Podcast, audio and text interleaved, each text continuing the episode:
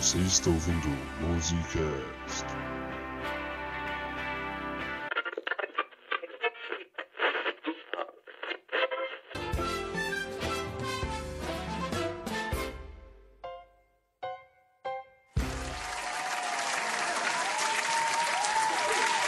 Bem-vindos de volta ao nosso show e agora nós vamos trazer aqui para o palco um grupo de convidados muito especial. Vejam, rapaziada, essa garotada mal soltou um álbum e ele já vendeu mais de 50 mil cópias nos primeiros dias. Além do que, a situação está tão crítica que todo dia as pessoas nas rádios pedem só eles para serem escutados. É um negócio de louco. As estatísticas dizem que a cada dois dias eles ganham um disco de ouro. Quem você esperaria isso? É ACDC? Talvez os Beatles? Os Rolling Stones? Não, bem distante disso. Diretamente das nossas terras do Biniguins, eu vou chamar aqui talvez a variedade mais letal de uma planta que passa muito despercebida para nós. Com vocês, senhoras e senhores, as Mamonas Assassinas!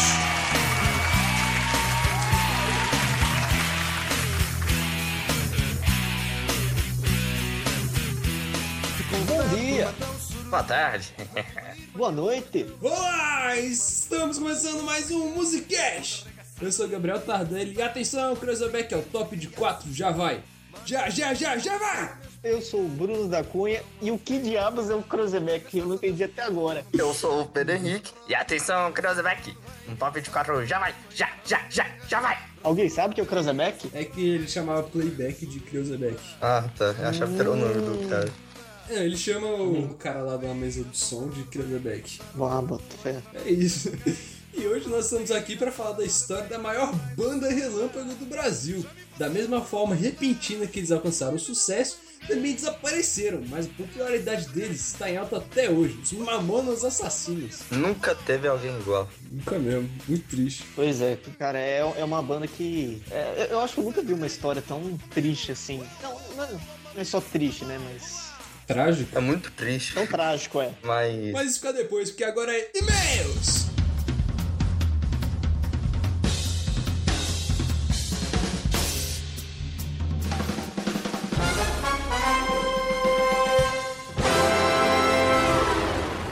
E agora, senhoras e senhores, antes da atração principal, com vocês a leitura de e-mails e gafes do Musicast.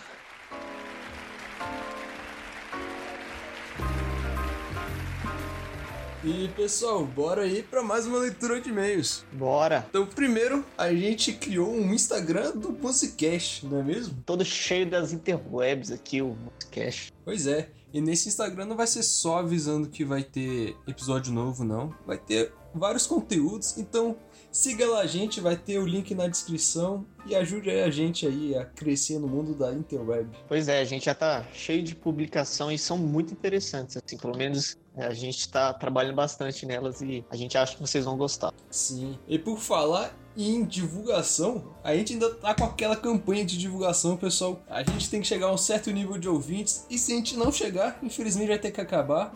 Então, começa a divulgar aí, rapá. A gente já tá a 30% da nossa meta, então vamos aí melhorar essa divulgação, senão vai acabar, né? Vamos dar um gás aí, galera. Então, se você não quiser ouvir a leitura de e-mail, você pode pular diretamente para. Sabrina Carvalho diz: Oi meninos, não sei se vocês perceberam ou esqueceram de falar, mas prestando atenção na Stop This Train, eu percebi que a percussão da música simula o andar de um trem. Achei muito legal isso e parabéns pelo Musicast. Tá muito bom. E pessoal, bora compartilhar aí o podcast que eu não quero que acabe ano que vem não, hein? Isso aí. Pois é, eu escutei depois que ela falou isso e realmente a percussão da música simula o andar de um trem. Mesmo. Eu achei isso muito curioso, eu nunca tinha percebido isso. É show de bola. Exatamente.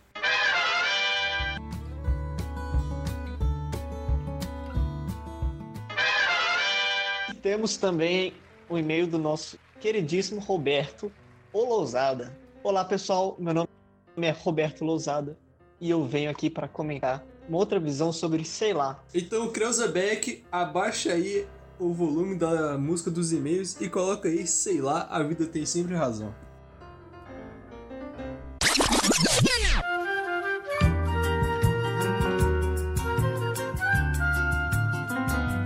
Na minha interpretação, o eu lírico é muito mais pessimista e amargurado do que filósofo. Tem dias que eu fico pensando na vida e, sinceramente, não vejo saída. Toda vez que ele para para refletir sobre a vida, ele não vê saída. Tudo está destinado a acabar. Quando a gente nasce, nossa ampulheta da morte já começa a se esvair e assim a gente já começa a morrer de pouco em pouco. Sempre que a gente chega em algum lugar, no passar do relógio, a gente fica cada vez mais perto de sair de lá. Ou seja, a vida não dá sossego pra gente. Cara, é tudo uma ilusão, mas ela sempre está com a razão. Como diz a frase, a vida é implacável. Mas na segunda parte da música, ele muda a visão dele. A vida pode ser horrível algumas vezes, como é incrível outras. Assim como nós, às vezes somos super legais, outras as machuca outras pessoas e nem se dá conta que fizemos isso, indireta para nós, fazendo de conta, fingindo esquecer. Aí depois de ter esse momento, o eu lírico começa a ver a vida de outro jeito. Aí é quando a gente tocou o Jealous Guy. Pois é. Em vez de ser pessimista, ele começa a ser otimista. Nada renasce antes que se acabe. Às vezes, o fim é necessário para que o futuro ocorra, como uma borboleta que tem que abandonar sua forma de lagarta para virar uma borboleta. Ou até, às vezes, a gente tem que acabar com o nosso ego ou com os pensamentos de uma pessoa do nosso passado. Para seguir em frente, até o sol tem que se pôr para dar lugar à noite. E no refrão final, em vez de falar que a vida é uma grande ilusão, ele fala que a vida é de paixão. A vida vale a pena quando a gente ama as pessoas ao nosso lado, quando amamos o que fazemos, quando amamos onde estamos. E no momento ruim, como no início da música, ou um momento bom, como no final, a vida tem sempre razão. Olha, Olha aí. Roberto fazendo uma grande análise, ainda dando indireta pra gente. Muito bom. Pois muito bem, senhor Roberto. Ih, rapaz. Então, ô Chance, ô ô a gente voltou a ser amigo do Roberto aqui. não vou ele agora, né? é, é. Pois muito, muito bem, senhor Roberto. Mais uma vez, o senhor marcando ilustre presença aqui no. Ih. Tenho que dizer, muito bom o e-mail que você mandou. Interessante que você traga esta análise aqui, porque justamente por esse contraste, eu consigo perceber que, muito provavelmente, para a maioria dos ouvintes, eu vou soar um completa, é, ou viajando na maionese, ou se a pessoa estiver muito inculcada comigo, ela vai me chamar de exibido e pedante. Porque eu tô vomitando, vomitando filosofemas isso só para ser snob. Mas, na verdade, minha intenção não foi essa em primeiro ponto. Na verdade, é justamente eu, a sua interpretação, ela tá mais no, bem mais no fio da meada do que a minha. De fato, mas o meu propósito, como eu disse no episódio em questão, foi justamente de fazer paralelos. Então, é, de fato, meu propósito era dar uma viajada, uma viajada na maionese, sair um pouco do senso comum. Sinceramente, se eu tivesse que chutar, muito provavelmente é isso que estava na cabeça do. É, isso que devia estar tá na cabeça de, de Vinícius e, e Toquinho. Assim, não querendo dizer que sejam mentes simples, muito pelo contrário, são grandes gênios da poesia. Mas não, de, não necessariamente deveriam ter ido tão longe. Uhum. Meu projeto foi só mais mostrar como essa. Porque, por exemplo, muito que você tem nessa análise aí, bom, você pode até fazer uma conexão com o que eu disse. As coisas se relacionam. É, tem relação. Mas muito bom que o senhor mandou este e-mail. Acredito que é uma ótima, uma ótima forma de você comparar duas análises completamente distintas. Uhum feliz de ter a chance de ter lido este e-mail aqui. Essa análise de foi muito legal, eu achei, porque você mostrou que qualquer coisa que a gente faz na vida, até escrever uma música que pode ser essa interpretação do Lozada, Você pode colocar um milhão de filósofos que vai estar tudo embarcado nesse mundo da filosofia. Achei muito interessante. Como você disse, começa em Sócrates, dá uma viagem inteira pelos filósofos e volta em Sócrates. É, é uma tentativa de mostrar para as pessoas que filosofia não é essa. Esse bicho de sete cabeças. É, esse bicho de sete cabeças e que o filósofo não, não deveria, pelo menos, viver nessa, nessa torre de marfim clausurada na, na sua biblioteca, especulando coisas do, do além-mundo que nunca iriam ter utilidade ou fazer sentido para as pessoas do dia a dia. A Né? filosofia não é elitista e nem snob, né? É. Então, antes de finalizar essa leitura, a gente gostaria de fazer uma homenagem ao recém-falecido e grande mestre da guitarra, o Ed Van Halen. Cara, não tem nem o que falar, né? Porra, quer dizer, é. tem muita coisa pra falar, mas. Seria um episódio só de falar sobre o Van Halen, né? Você quer um episódio sobre Van Halen? Pois é, né? Deixa aí. nos e-mails. Ou no Instagram também. É, Pra muita gente, é um, o maior guitarrista de todos os tempos. Até hoje não sei qual é o meu, mas uma coisa é reconhecer. Na minha opinião, o Van Halen, ele foi tão genial e importante para a guitarra quanto o próprio Hendrix. Sem o Van Halen, uma geração inteira, né, de décadas de guitarristas incríveis não teria acontecido, basicamente. ele foi um guitarrista mais revolucionário da década de 80. As inovações que ele trouxe pra guitarra com o tapping é muito comparável às inovações que o Hendrix trouxe na década de 60. Total. O tapping, a ponte Floyd Rose, né, as maluquices que ele fazia, né, que culminaram na guitarra Frankenstein dele. O cara, ele era Uhum. é aquele cara que tem mente de gênio, sabe? Uhum. O cara que pensa totalmente diferente das outras pessoas e, enfim, queríamos deixar essa homenagem a esse guitarrista absurdo aí. Se você não nunca ouviu solos como Eruption ou o solo de Beat It do Michael Jackson, que eu acho mais difícil você não ter escutado, ou Jump, enfim, é, vai fazer isso agora ou depois de terminar o episódio, que você não vai se arrepender nem um pouco. Uhum. Mas então, Cruzeback, sobe aí uma música do Van Halen pra gente dar esse momento a ele no nosso episódio. E depois a gente começa com a biografia dos Mamonas. Valeu, Van Halen!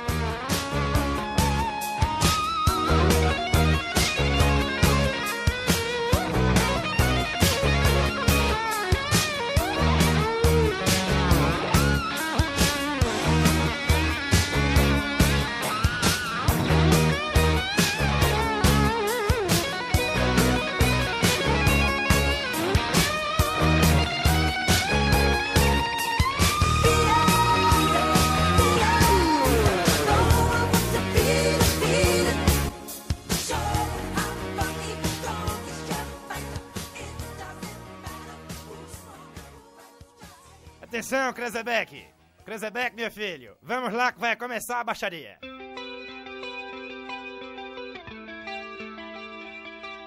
Mamonas Assassinas, por onde começar? Bom, nem sempre foi assim, né? Pois é, antes de eles serem os Mamonas Assassinas, eles eram a banda Utopia, né? Ah, mas dá pra ir até antes, cara. Antes do Utopia tinha a Ponte Aérea. Ponte aérea. Ponte Aérea. Eles ficavam lá tocando na casa do Sérgio, só guitarra e bateria. E na época o irmão do Sérgio, o Samuel, ele não, não se interessava muito por música.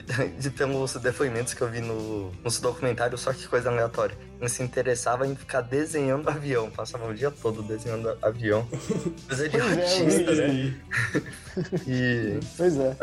e o cara viu o irmão mais velho dele tocando lá com um cara que mandava super bem na guitarra e, pô, despertou interesse. Aí ele entrou como baixista. É, Uhum.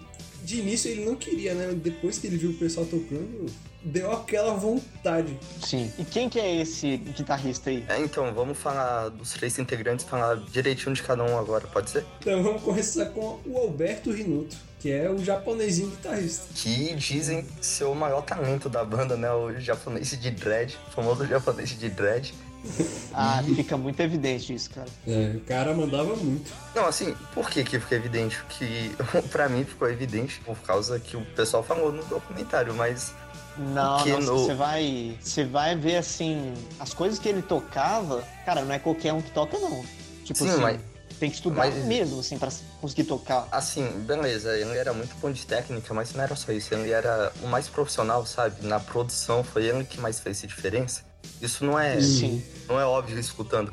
Ele era o, o cara que entendia de música no grupo. Sim, Ele era o crânio ele- da banda. É, ele manjava muito de arranjo, pelo que dizem. Uhum. E ele começou tocando guitarra relativamente tarde, né? Começou com 14 anos. É, mas ele cursou física, não foi? Não é isso? Eu não sabia disso, não. Olha só. Olha só. E a banda Utopia surgiu desses, dessas reuniões na casa dos Reoli, né? Com o Aham. Samuel, com o Sérgio e com o Alberto. Talvez seja óbvio, mas é, é, é bom dizer que a banda não tinha nada a ver com o que as pessoas conhecem do que fez sucesso, né? É, ainda nessa época eles eram uma banda de cover. Sim. E tipo assim, o cover deles, a principal influência era rock dos anos 80, mas tinha umas coisas como Rush, por exemplo, né? Uhum. Sim, sim. No geral, o repertório deles era o, era o bom e velho rock brasileiro, né? O famoso Legião Urbana, Paralamas, Titãs, esse tipo de coisa, né? Mas tem um detalhe que, inclusive, é, é argumento pra exaltar o sucesso dos caras. Porque eles curtiam muito o rock dos anos 80, só que tudo isso aconteceu na década de 90. A explosão do Mamonas foi em 95. E não era tempo de rock, e nem tempo de nostalgia de rock, sabe? Então, Uhum. eles não estavam surfando onda, eles estavam criando uma onda. Não era um cenário favorável. Hum, interessante. E os irmãos Real, gente, que não é real. Então, pelo que eu vi, o pai dos caras era de uma banda sertaneja, mas eu não descobri de que banda era essa. Vocês sabem de alguma coisa assim? Não, Não. Eu, eu, eu sei a mesma. Eu tô na mesma que você. Ma- Mas assim, Uhum. são dois caras que tá estampar na cara que a banda é de Guarulhos por causa deles, né? Mó cara de, de paulista de Guarulhos. Ah, é? Pô, eu eu pensava que eles eram brasilienses antes. Por quê? Ah, você... Pois é. Tava na, eu era super na Disney. Por causa da Brasília Amarela? Exatamente. Pô, Acaba que era a cidade, né? Eu pensava que era cidade, minha Brasília amarela. Quando, quando é primavera tem os IP, né? É, fica tudo amarelo. Eu também, cara. Eu não vou. Eu não vou Você julgar, também. Bruno. Nossa, coisa que eu não imaginava. Criança é burro mesmo, né, velho? né? Como a gente falou, o pai e o tio deles eram faziam uma parte de uma dupla sertaneja e por isso eles já tiveram desde cedo uma conexão bem forte com a música. Uhum. E aí, em, em, em 1989, o Sérgio tinha 20 anos e trabalhava na Olivetti. E conheceu o Maurício Inoto, que era o irmão do Alberto. E quando conversando, batendo papo, eles chegaram no papo de que, que o Sérgio tocava bateria. E então o Maurício resolveu apresentar o irmão dele, que era o Alberto, que era o guitarrista. E assim eles formaram a banda. Pode crer. E esse pessoal morava na Secal, que era um bairro de Guarulhos que, pelos depoimentos, né? Era um bairro onde a juventude fervia, saca? Era tipo Águas Claras. Ah, eu não sei, não sei se é claro ser assim. Mas de todo jeito, eles tocavam numa, numa boatezinha que tinha lá, que era Lua Nua. E numa noite, tocando no Lua Nua, zoando muito, como sempre zoavam, falaram: Né, alguém aí quer subir aqui pra cantar? E um cara que era super figura no Secal falou assim: Eu vai aí, tocou Knock It On Heaven Stores, versão do Guns N' Roses. Uhum. Só que o, o- ele não sabia muito bem como cantar, ele não manjava muito de inglês. Só que Ele ficava no Embromation, né? é, É? a zoeira e o Embromation deram conta e o público amou ele, assim como a banda, né? É, Uhum. Esse cara era o famoso Dinho, o vocalista, o, o galã do grupo, né? O galã e o cara mais zoeiro. É, acho que é o que tem a personalidade mais forte, né? Era o frontman. né? Eu acho É. que isso resume. E, e, tipo assim, no contexto do Secal, ele expressa bem uma ideia que eu, que eu tenho muito forte na cabeça. Se o cara tá preocupado em ser feliz, em fazer o que gosta, ele, ele vai se destacar, sabe? O cara tava lá aproveitando a vida, sabe? E acabou Uhum. trilhando o seu caminho pra fama. Mas também tem que ressaltar o ponto que ele teve os culhões de ir lá no palco, porque ele podia Sim, ficar então. na zona de conforto e ficar na plateia só. Fazer o que gosta sem medo, com... sem medo de ser feliz, entende? Sim. O cara era- foi sempre um figurão. Ele chamava atenção por onde passava, né? Ele era um ótimo imitador, tanto é que ele fazia campanha pra um político lá do bairro. E esse cara só.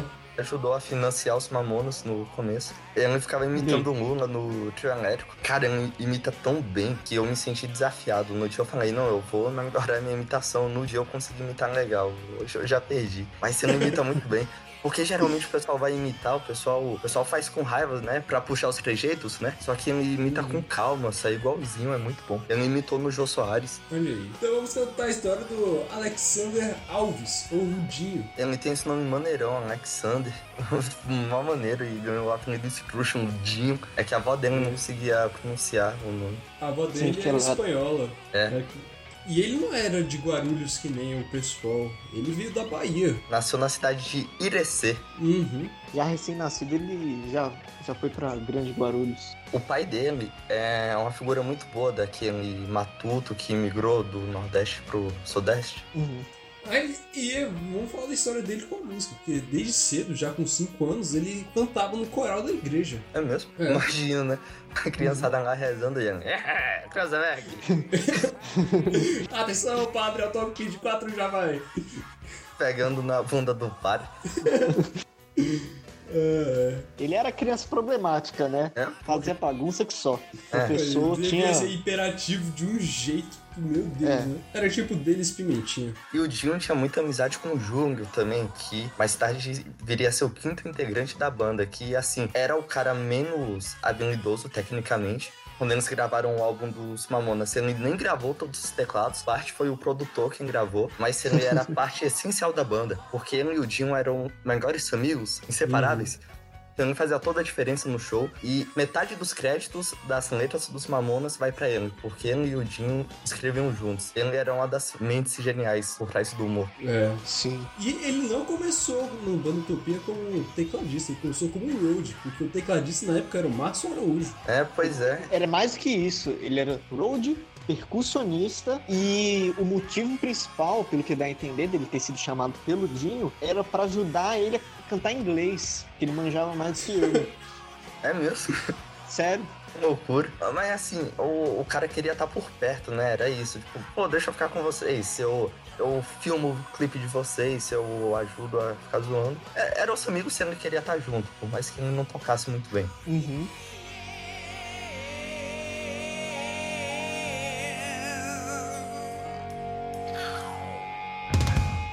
Atenção, Krezebeck!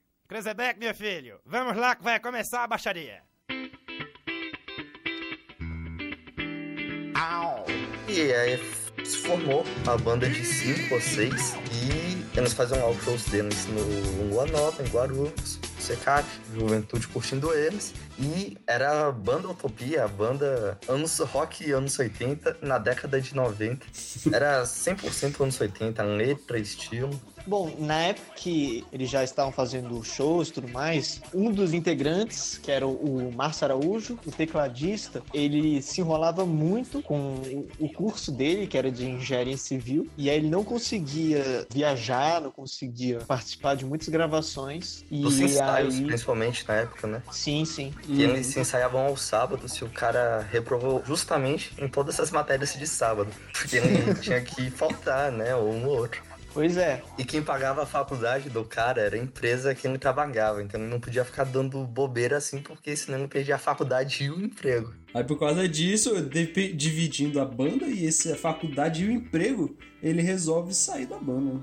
Ele fica assim, tão é, incapacitado de poder participar que, apesar dele estar na capa do disco, ele não gravou nada, basicamente. Caraca, Uhum. Pois é. eu, eu imagino que é um dos poucos casos de integrante de início da banda ele não se arrependeu de ter saído. Por causa da tragédia do final, né? E Hum. pelo menos o que eu percebi vendo os depoimentos dele no documentário, o cara não. Realmente não tá arrependido, ele tá frio, sabe? Mas também tem o lance que se ele tivesse ficado, talvez o acidente não tivesse acontecido. Ah, mas isso aí é muito efeito borboleta, cara. Então, mas é- é uma possibilidade, não dá pra tirar isso da questão. Sim.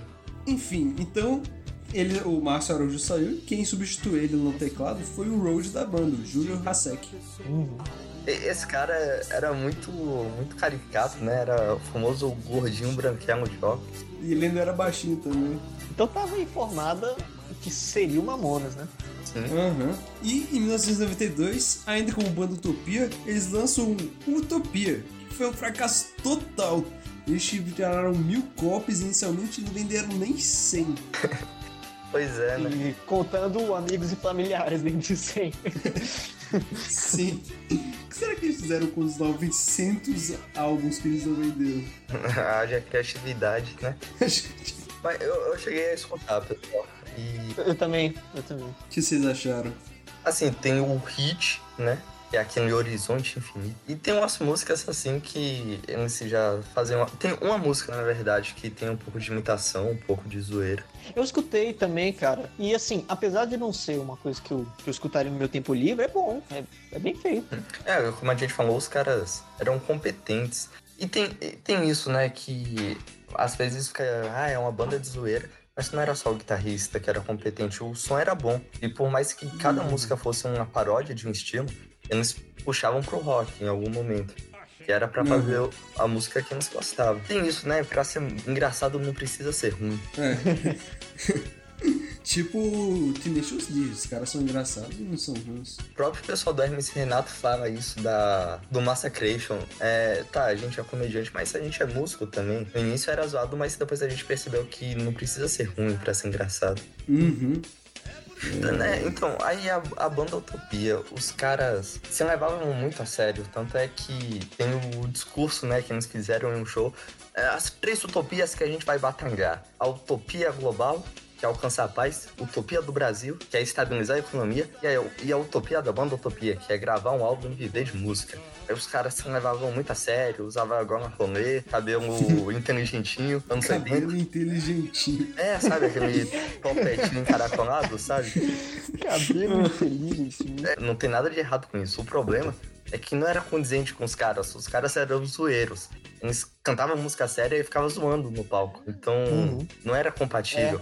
E eles foram percebendo que essas zoeiras que eles faziam no palco tinham um feedback muito mais positivo do que tantos covers e ainda mais do que as autorais. Uhum. E assim, isso era da personalidade deles, porque tem gente que é zoando o tempo todo. Antigamente eu achava que a gente era meio que assim, mas, mas se não é isso, é muito raro. É o pessoal que, que tem cabeça pra estar sempre zoando, sabe? Você vê isso pelas entrevistas, é que nem os Beatles. Eles não conseguiam dar uma entrevista sérios. É, e é até que chato, por mais que a gente, ah, eu gosto muito de zoeira, você vê eles falando na TV, às vezes são umas piadas muito sem graça até, muito infantil. tipo, ah, a gente fazia covers repongers e tudo isso que tem na feira, esse tipo de Meu coisa. Deus. Meu Deus. Os É, caras não. zoam absolutamente tudo. É tipo, né, essa música é de minha anatomia. Nossa. E Meu Deus. Só piada bosta, meu irmão. bosta é infantil. E uma vez você perguntou pro Dinho, ah, como que você acha que vai ser o show de hoje à noite? Ah, eu acho que vai ser super diferente, sabe? A gente no palco, o pessoal na frente, um lá pulando. Eu acho que vai ser algo super diferente. Eu tô muito empolgado. E tem vídeo também deles viajando, indo pra show, na, indo gravar, que tipo, eles ficavam batucando, cantando, aí, ah, vou fazer a rádio aqui, é, alô, quem tá falando é fulaninho, é aquilo que você quer pedir, sabe? Era os caras zoando 100% do tempo, é, é aquela zoeira que parece que tem roteiro, vocês estão entendendo, entendendo o que eu quero dizer? Uhum. Cara, tem repertório de zoeira, Roger. É, tipo, o pessoal consegue fazer uma zoeira sem planejar que fica bom pra um vídeo, entende? Aham. Mas como eles foram um fracasso comercial, eles viram que tava tendo um concurso para eles abrirem o show do Guilherme Arantes no Tomeuzão, que é um grande ginásio de Guarulhos. Então eles resolveram eles tentaram se inscrever para esse concurso para ser a banda que abriria o show. o ginásio tinha acabado de chegar na cidade, né? E assim, eles foram confiantes que iam ganhar porque eles tinham uma certa fama, não era qualquer um. Eles já tinham uma fama lá na região. Uhum. É bem underground, mas ma- matinho, vai. Ah, sim. Eles eram uma banda que tocava no, no Anua. É, mas além deles nem ter conseguido se inscrever para esse concurso, eles ainda foram humilhados pelo promotor de eventos do ginásio. Sim. Não quis nem ver é- eles, né? Uhum. É, disse assim que ah, aqui é lugar pra banda de verdade, não pra bandinha, sabe? Aham. e reza a lenda que o Dinho falou: você vai se arrepender disso e o mundo dá voltas. O Sim. Dinho não chega pra lá na secretária, invadiu a sala do cara e botou o pau na mesa. É você o promotor de eventos do Tomeuzão? Sim, sou eu. Por quê? Nós somos da banda Utopia e a gente queria participar da seletiva. É sério? Sim, é, a gente só quer uma chance. Chance, garoto. Por favor, é, é só uma chance. Eu disse que não, moleque. Aqui é um ginásio pra grandes bandas. Pra qualquer bandinha que nem a sua. Escuta aqui, mano, o mundo dá voltas. Um dia a gente vai ser famoso e quando esse dia chegar, a prefeitura vai pedir pra gente tocar nesse ginásio. E você vai sentir vergonha de não ter dado uma chance pra gente. Atenção, Krezebeck! Krezebeck, meu filho, vamos lá que vai começar a baixaria. E como ficou a banda depois deles serem humilhados no tonelzão? Assim, Triste. E aí mais tarde eles vão pedir pro produtor, o Rick Bonadio, até bem, bem famoso, já produzido o Charlie Brown. E aí ele disponibiliza né, o, o estúdio e eles vão gravar é, umas músicas ali. E quando ele chega no, no dia seguinte, é só Robocop gay e Pelados em Santos. E ele fica assim, caralho, o que, que vocês estão fazendo com essa banda aí de rock alternativo e não sei o que? Tipo, vocês têm que mudar e fazer um rock cômico. Uhum. E eles gravaram essa música pra zoar num churrascão que eles teriam no dia seguinte. Pois é, Uhum. totalmente despretensiosamente. E é umas músicas assim que eles tinham composto só pra zoar mesmo, sabe? O Penal Sem Santos era o, o Dinho tirando uma onda com as férias que ele passou com o primo dele numa praia. O primo dele era lá, né, baiano também, ficava com um sotaque muito mais carregado. E, a- e aí, pichula? e aí, gatinho? Tudo mais. É, todas as expressões eram do primo dele, né? Sim. Esse jeito de falar. Eu te I love you. Child of You. E o Robocop Game eles compuseram andando de carro, meio que zoando. Ah, vamos fazer uma piada aqui, vamos zoar entre a gente. Uhum. Hum. Mas então, depois do, dessa conversa que eles tiveram com o Bonadil, eles resolvem mudar completamente a banda. A partir daí, o Utopia morre e das cinzas da antiga banda nasce o Mamonas Assassinas do Espaço. Quem sugeriu o nome foi o Samuel, correto? Isso, baixista. Uhum. Aí eles tiram do espaço que ia ficar muito grande, né? É, só não. por isso mesmo. Aí eles tinham essas músicas gravadas. Não, eles, eles gravaram essas duas e ainda fizeram mais uma, que é o Jumento Celestino. Aí eles mandaram a demo tape pra algumas gravadoras. Aham. Uhum. O cara da Sony que recebeu essa lenda que escutou e jogou no lixo. E, o diretor artístico do EMI escutou o Jumento Celestino e o Robocop gay. Não gostou, deixou no carro. Até que o Finger dele falou: pô, me dá esse negócio, pai. Aí depois ele escutou o Finger dele tocando comigo, o Pelados em Santos, e falou: não, peraí, interessante, sabe? Uhum. Uhum. E esse cara, Esse- o filho, ele era muito importante, que ele tocava junto com os caras. Ele fazia parte da banda Baba Cosmo. Ele era o baterista da Baba Cosmo. Eu, eu tenho uma questão pra levantar aqui. Eu acho que isso não aconteceu pelo fato de que Renato Sem Santos é melhor do que o Jumento Celestino e melhor do que o Robocop gay. Porque, imagina, se põe no lugar de quem recebeu a música. Vocês iam achar que ia dar certo? Eu acho que o Rick Bonadio foi um cara muito visionário. Porque, Uhum. sabe, é super compreensível pegar e jogar fora. Eu acho que o cara só mudou de ideia porque viu o Finger dele gostando. Não porque a música era melhor. O que, que, que vocês acham? Talvez. É. Mas aí, depois disso, o pai ficou com aquela. Caramba, esses caras podem dar certo. Aí ele, o filho dele, que era o baterista da Baba Cósmica, e o Arnaldo Sacomani, que faleceu recentemente, vão assistir um show dos Mamonas. E, e nesse show aí, pro pessoal da gravadora ver se eles funcionavam ao vivo, teve uma grande movimentação do pessoal lá da região. O dono do Lua Nua fez cartaz pra eles, inclusive escreveu errado, escreveu Mamonas Selvagens. E o cara, o cara ajudou muito, tava todo mundo com muita expectativa. E o dono do lugar ficou desesperado quando viu que eles chegaram só de cueca, com LP na pelvis. Com exceção do Beto, que tava com CD compacto, já que era o asiático. Ah, não, cara. que vacilo. Aí depois que eles assistiram esse show do Mamonas, o diretor artístico da EMI adorou tanto que no dia seguinte ele foi no estúdio do Bonadio e eles finalmente conseguem o primeiro contrato com uma gravadora. Tem uma foto deles do exato momento em que o cara tá assinando o contrato. E eles estão.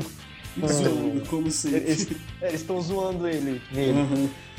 Aí o, pessoal aí o pessoal da gravadora foi assinar e perguntaram, né, quantas músicas vocês têm? Eles tinham três. "É, a gente tem sete. "É, a gente precisa de pelo menos dez. Não, relaxa que a gente faz isso em uma semana. Fizeram todo o resto em uma semana. É. Todo mundo lá zoando junto. Cara, isso é surreal, né? Uhum. Era a chance da vida deles, né? Eles tinham que mentir, porque eles não podiam perder essa oportunidade. Pois é. Tem uns casos assim, né? Tipo, o Black Sabbath com o Black Sabbath, o Led Zeppelin com o Led Zeppelin. Os caras, velho. Os caras, assim, chegam no estúdio, velho, fazem um intensivo e compõem coisas fodas, né? Uhum.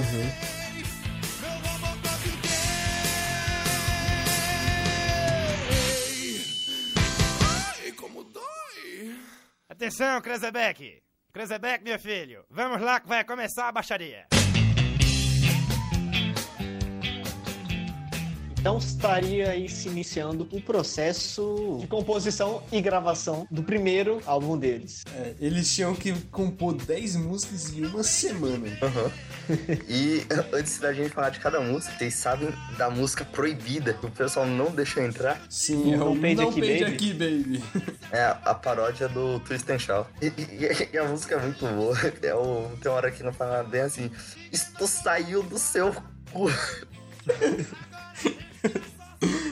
É, os caras É, tiraram essa por música quê. porque é pesada, mas as outras músicas também são pesadas, né? Ah, pois é. Enfim, a hipocrisia. Eu acho que é mais provável, sei lá, o motivo real ter sido O fato de ser um cover, né? é, o direito autoral. Mas ao mesmo tempo você pega também tem. Mas eles também tem o Shop isso- Saints, né? Que o Shop É, o Saints Shop é um. Às vezes, sei lá, os Beatles são mais chatos com isso, sei lá, velho, mas não Talvez. justifica, assim, essa parada aí das palavras de baixo calão. Acho que É. E no dia limite, eles conseguem não só 7 músicas como eles precisavam, mas sim 12 músicas, dando um total de 15 pro álbum. Então a EMI manda eles pra Los Angeles pra gravar no disco. E, como a gente disse, eles deixaram uma música de fora, que é a No Page Baby aqui, e o álbum ficou com 14 músicas. E no dia 23 de junho de 1995 lança o álbum Mamonas Assassinas. Hum, Cara, a capa, assim, eu acho que é muito difícil ter alguém que nunca viu, assim. Todo mundo Hum. conhece essa capa. Aham. E o, o Tardelli me falou um negócio que eu fiquei surpreso, que é a interpretação do nome da banda a partir da, do álbum. Que mamona é uma frutinha, né? Aquela uma fruta com os espinhos. Sim.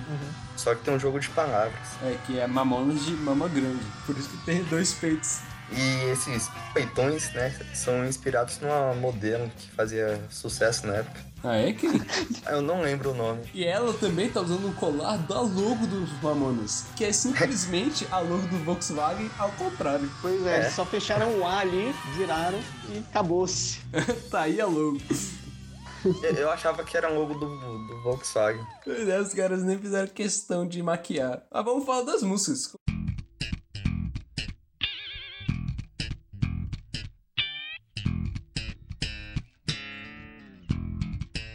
Começando do lado A com 1406. Ou 1406, né? Assim, eu conhecia os maiores hits da banda. De conhecer, né? Que toca por aí, querendo ou não. Só que quando eu conheci essa música, foi onde começou o interesse, sabe? Que tem aquela introdução com baixo, uma legalzinho. Uhum. Tem uma coisa que eu gosto muito em algumas músicas, é quando a pessoa cita várias palavras muito parecidas, aí fica um jogo de palavras bem difícil. E vocês sabem o porquê desse nome? Não, Da Teleshop, né? É, que é o número, é a referência do número que ligava pra comprar as facas Guinso 2000. que coisa. Corta até bota, velho.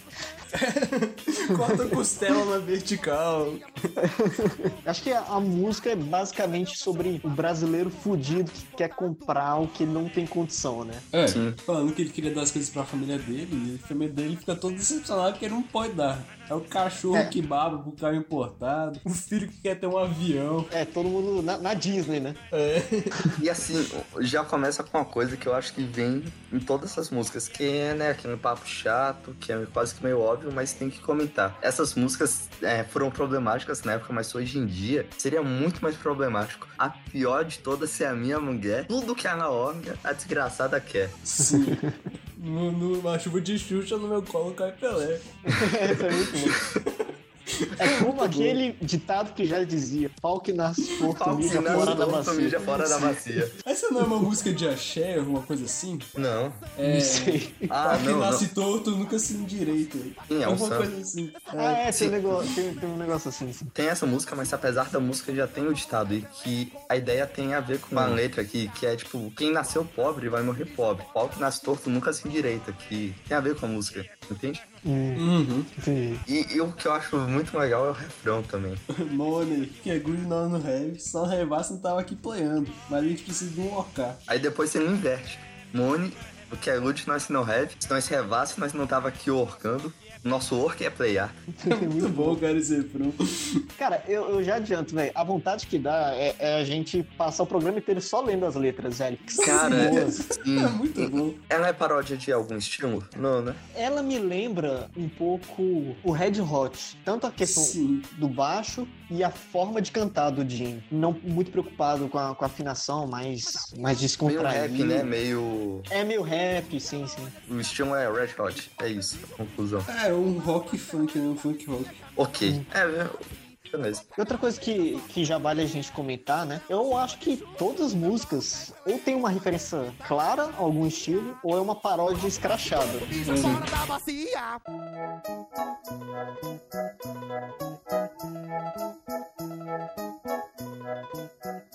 Vira, vira. Raios! Pão, pão, pão, pão. Cara, essa É. música é muito boa, velho. Aham. Paródia de uma música tradicional Portugal. O estilo também. Sim. Aí eu te pergunto, isso daí não é só o estilo, né? É a paródia da música mesmo. A música original é o Vira, composto pelo Roberto Leal. Não, é uma música tradicional de Portugal, não é não? Não, ma- mas na, na época tava fazendo muito sucesso com um cara chamado Roberto Leal.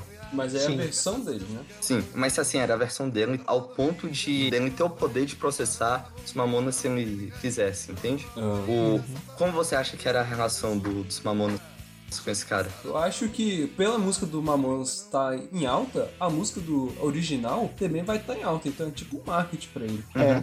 Eu acho que é louvável quando você vê que os caras pensam dessa forma, né? E não só é meu, é, se ferra aí.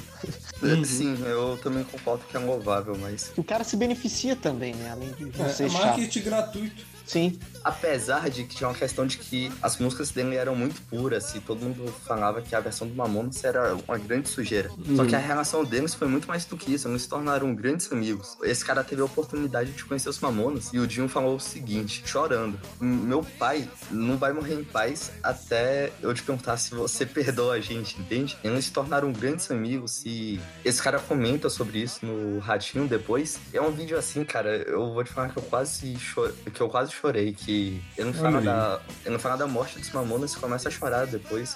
Eu achei isso muito legal. Olha aí. Isso é uma coisa muito interessante que você falou. Eles não zoavam pra humilhar. Não era essa a parada. Eles não queriam diminuir a pessoa. Tem- Eles zoavam por dois motivos. Um, porque eles eram simplesmente zoeiros, né? Era zoar por zoar. E o dois é porque eles eram muito fãs das pessoas que eles zoavam, sabe? Eles tinham. Aham. Eles eram muito ecléticos. Eles ouviam de tudo. Aham. E a letra foi inspirada numa piada de portugueses no suruba, de um comediante antigo chamado Costinha. Famoso. Convidar o português para uma suruba. Porra, convidar português para suruba já é uma sacanagem, mas convidar. E a suruba tá decorrendo. Três horas da manhã o português se colocou e gritou: Para, porra! Vamos organizar esta suruba! Porra! Já chupei três pau, já tomei no cu três vezes e não fudi ninguém! A melhor parte dessa música, eu acho que é o refrão, que é roda, roda, vira, solta, roda e vem, e passar a mão na bunda e ainda não comi ninguém. Cara, Muito bom, a parte que eu mais gosto é. Olha cá como eu estou. Não sabes como eu estou sofrendo. A teta minha, o negão arrancou. E a que sobrou está doendo. Ô Maria, você deixa de frescura. Chegava no hospital pela manhã. Ficaste tão bonita, monoteta. Mas vale um na mão do que dois no sutiã. É, Qual é a sua, sua parte favorita, Bruno? Qual que é? Eu, eu gosto muito da parte que ele. Quando vi aquilo, fiquei assustado. Maria chorando começou a me explicar. Daí então eu fiquei aliviado e dei graças a Deus porque ela foi no meu lugar. Então, o final também que é muito bom. É o well, well, well, a Maria se deu mal. E a, a gente pode comentar também que tá aí uma das importâncias do Júnior nos shows. Que quando tinha assim duas imitações em uma música só, ao vivo o Dinho fazia um e o Júnior fazia outro. O Júnior que se vestia de portuguesa pra fazer a Maria. Caramba. E a gente tem que falar do figurino deles, né, cara? É cada coisa, assim, que é, é bonito. É bonito, não tem mais. He-Man, Presidiário, Robin, Tartarugas Ninja, Chapolin. Cueca. É, eles pegavam muitas roupas, assim, que eram famosas aí na TV brasileira, né? Eles gostavam. O Samuel se envolvia muito nisso. A irmã dele, depois também comentou na entrevista que ele daria até um, um bom estilista. E Uhum. a mãe dele se costurava e ele tinha as ideias. Também tinha, claro, a roupa de presidiário, né? Uma das mais famosas dele. Aham. Lança de raios, todo mundo comigo. Eu, eu, eu, a Maria se deu mal. Dói.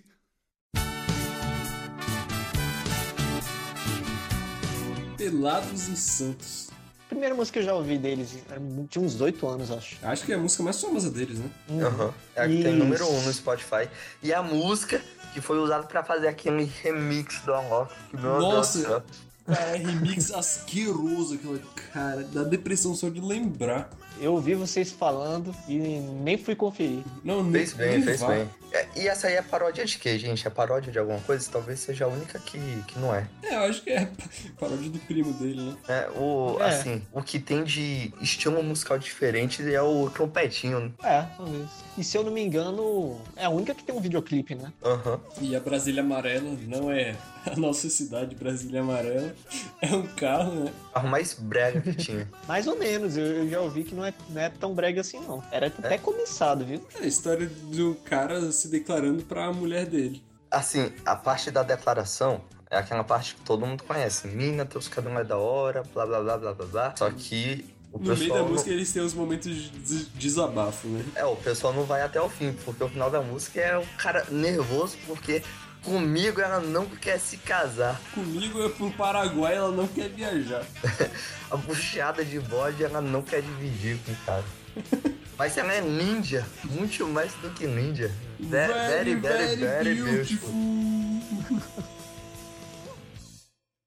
Você me deixa doidão. É isso aí. E essa música também foi uma das que mais fez sucesso com a criançada, né? Tipo essa e Sabão Cracá. Foi.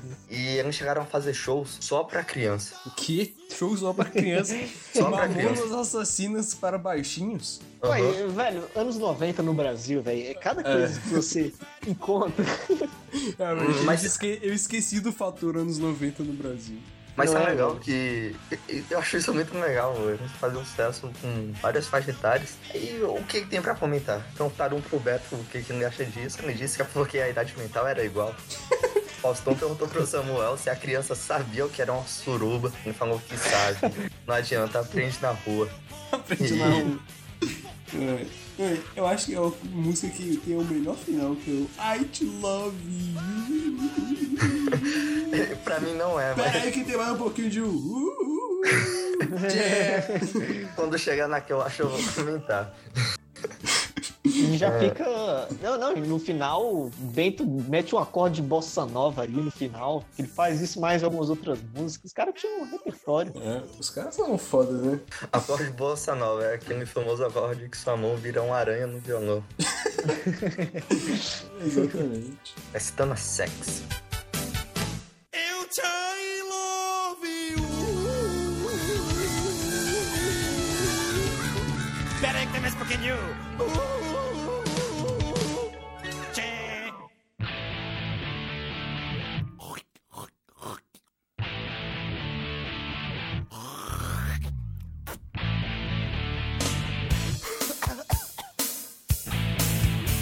Shop Sentes.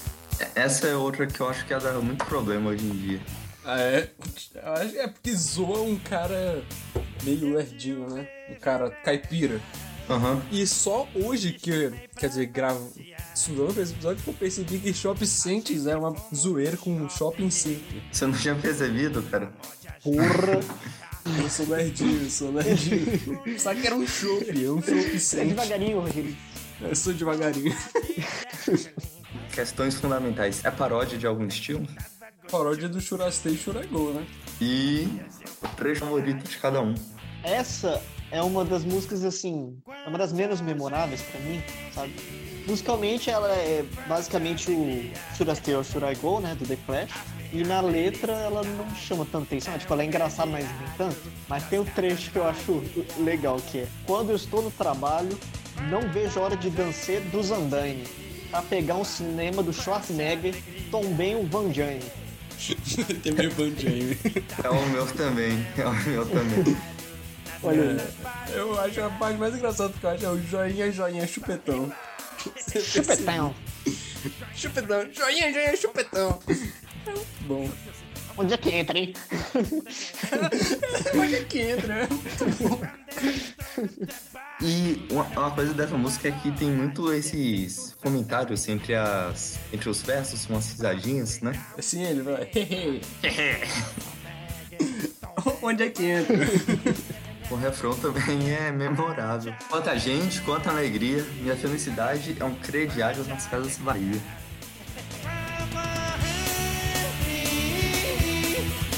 Tanta alegria, a minha felicidade é um crediário nas casas Bahia. De quem é esse jegue? De quem é esse jegue? De quem é esse jegue? Ah, rapaz! Não é jegue, não, é jumento. Jumento Celestino. Baião. É baião ou é forró? Não, é forró, né? Forró. Não é baião, cara. Os caras chamam de baião. É porque eu sei que tem aquela célula risco, né? Que é o tum dum tá tum dum tá tum, que é muito característico do baião. Só que, sei lá, é, é mais frenético, né? Me lembra, acho que é mais forró. Eu também acho que é forró. Uhum. Ok. Rock e forró. Mas é, música nordestina tem. É muito plural, mas é muito reconhecível, né? Tem aquele mixolídica famoso. Melhor instrumento de tudo, triângulo. Qual é o Mixolídica famoso, Bruno? Explica isso melhor. É, eu falei musiquês aqui, foi mal. O mixolídico é, é a escala que, que eles mais usam, assim, que é o som do baião. É um modo grego. É o modo grego, exato. E a história conta da história da família dele, que é a imigração pra São Paulo. A primeira parte é a imigração, até que não chega lá, vê que o jumento dele não tava legal, pra cidade grande, ele resolve reformar. Aí vai pra segunda parte da música. Eu estarei em Rodstar! Aí vira um metal! E a performance deles é excelente também. Alguém viu ao vivo? Não, Não. ao vivo não. Eu vou tentar descrever pra vocês, tá? Uhum. Todo mundo faz isso com exceção do baterista. Imagina uma rodinha, beleza? Uhum. E o pessoal fica correndo nessa roda, só que sempre olhando pro público. O, bate, o baterista sempre sendo o mais careta, né? Não, cara, como que o cara vai tocar bateria fazendo isso? É. Justo, justo. Mas ele era o mais careta, verdade seja dita. Ele era o mais velho também. Eles fazem isso tocando e pulando. Tá, você fica com vontade de fazer um headbang. Aí depois ele se envolve num acidente com o carro, o jumento morre e ele tem que voltar pra, pra Bahia, né?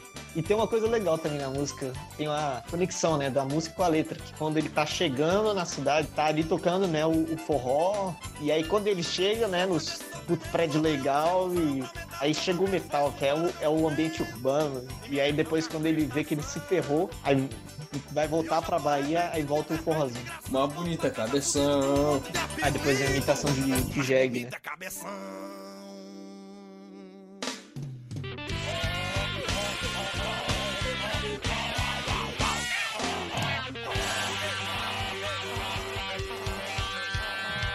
Sabão cracra. Famosérrima. E essa daí é outra que fez muito sucesso com a criançada, obviamente. É, é, o Dion até falava no Faustão, professores, não briguem com as crianças. Deixem elas cantar sabão cracrá, Chopin, bar, tudo isso é muito chato. Sabão cracrá é legal, tem um palavrão aqui, outro ali. É, é uma boa forma de você conhecer as vogais. E, e é uma vírgula sonora, né? É tipo, assim, é uma É, a pausa. música tem um minuto. E.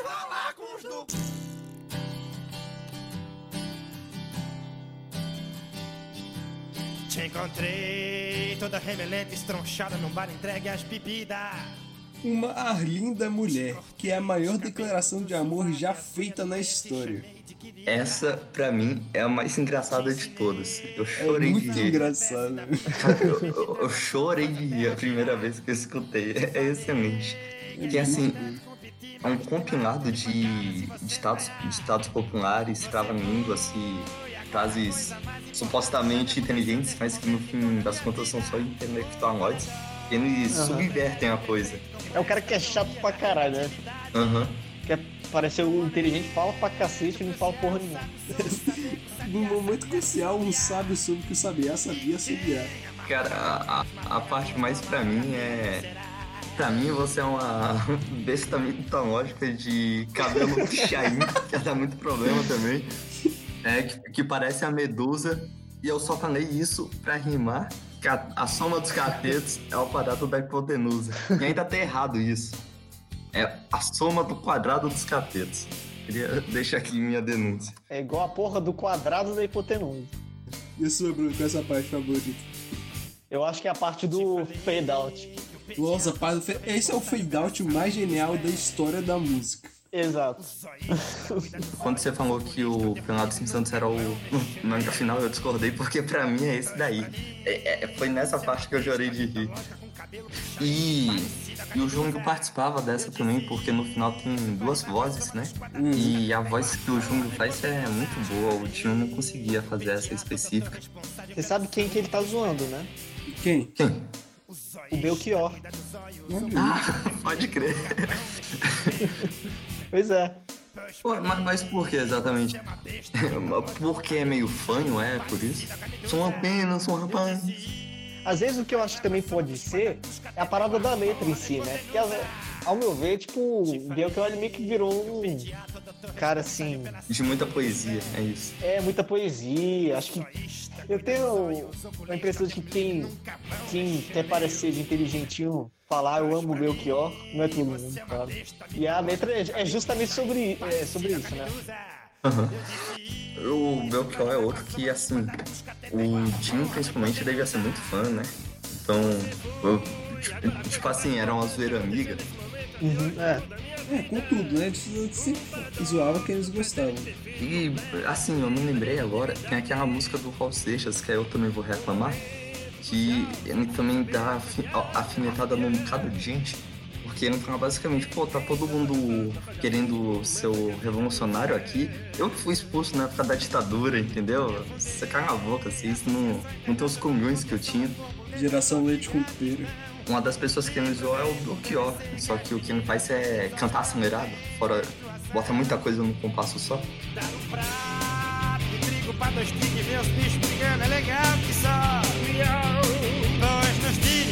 Deixar ficar a vida, se sempre se já. Vamos, Belki. Agora que você estava quase entendendo o que eu estou falando. A canção está acabando e o Krezebeck está baixando ali o volume. E você não entende nada mesmo porque quando você estiver em sua casa nesse momento a música vai estar baixinha. E você não vai entender nada, sei nem eu tô falando esse monte de besteira aqui, já que isso tudo aguentando mais, tá doendo minha garganta. Eu tenho que fazer ali gargarejo com vinagre, se eu tenho peito aqui dentro. Está fedido o ambiente, meu Deus, estou dormente. Pelo amor de Deus, pare com esta porra. Pela minha paixão, digo que estou encantado com uma nova invenção. Vou ficar nesta cidade, não vou voltar pro sertão, pois vejo o vivo vindo no vento.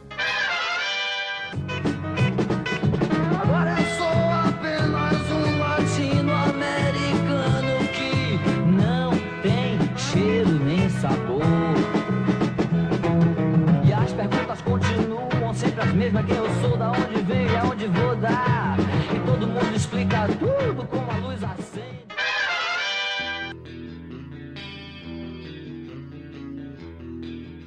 Cabeça de Bagre 2. Se não existe a cabeça de Bagre 1, mas existe a 2. É uma referência aos tempos de escola do Dinho, né? Ele era um aluno bem merda, reprovado e fazia bagunça pra cacete.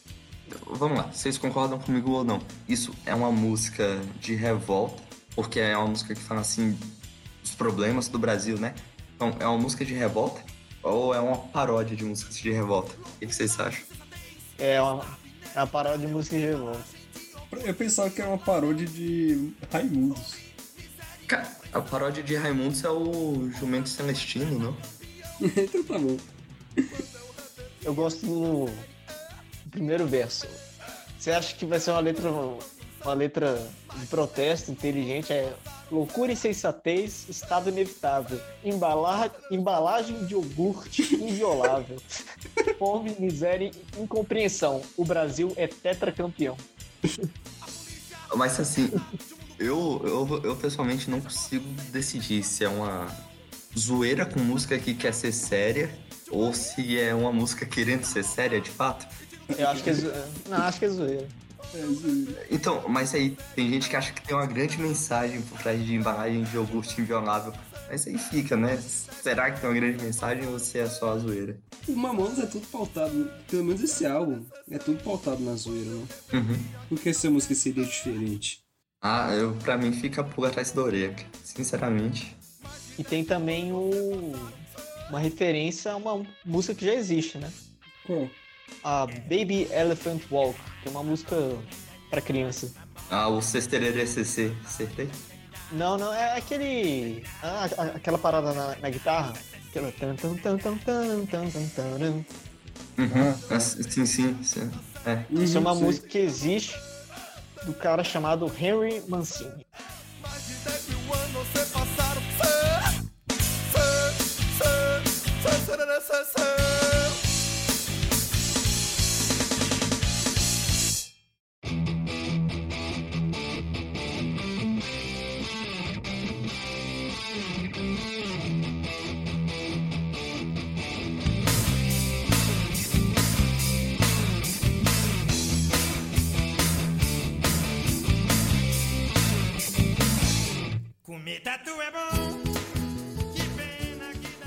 O lado B começa com Mundo Animal.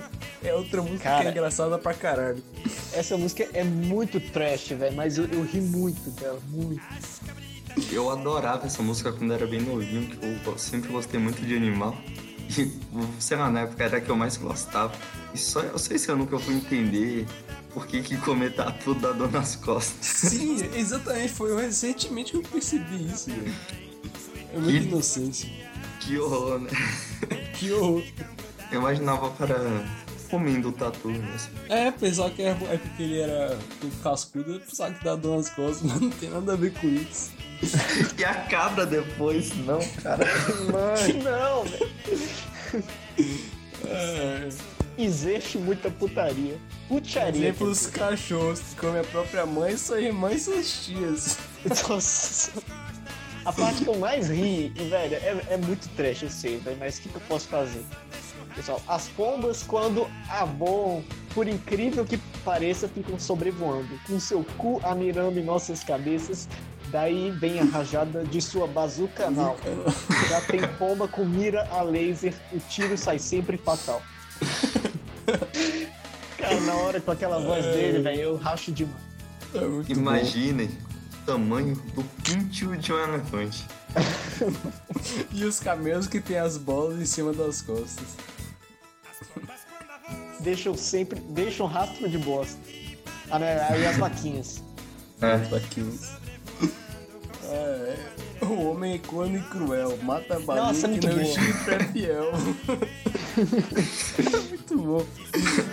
referência, clara referência ao Carl Sagan. Não, e esse totalmente beautiful as baleias do oceano.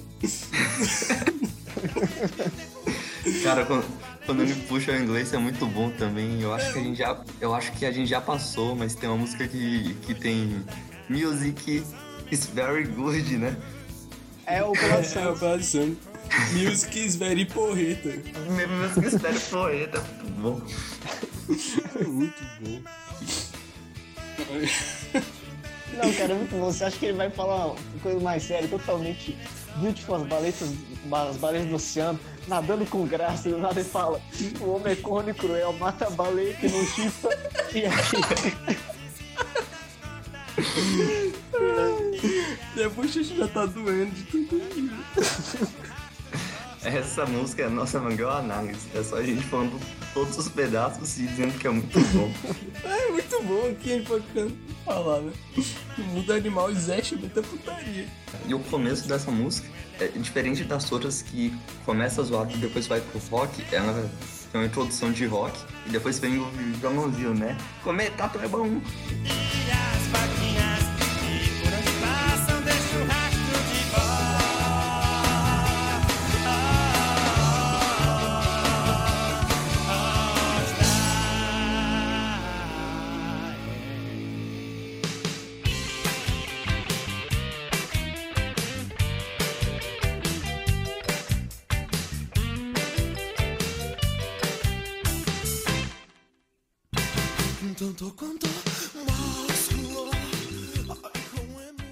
Vamos pra Robocop gay.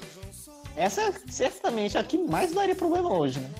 É, é, cara, talvez desse um pouco menos de problema do que você é uma, uma besta mitológica cabelo pichain que parece a medusa. Não, hoje. Não, eu acho que Robocop gay daria mais. A- Apesar disso, no, no mundo dos anos 90 de muito preconceito, eles falaram que gay também é gente, então não sei, né? E assim, eles zoaram gay, mas também zoaram hétero. hétero gado, né?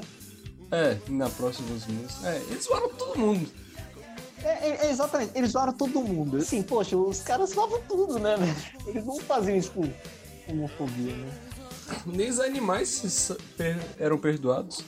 O Robocop gay é tão sensacional que, que pra cantar você tem que cantar fazendo a performance, né? É. O tanto quanto o másculo.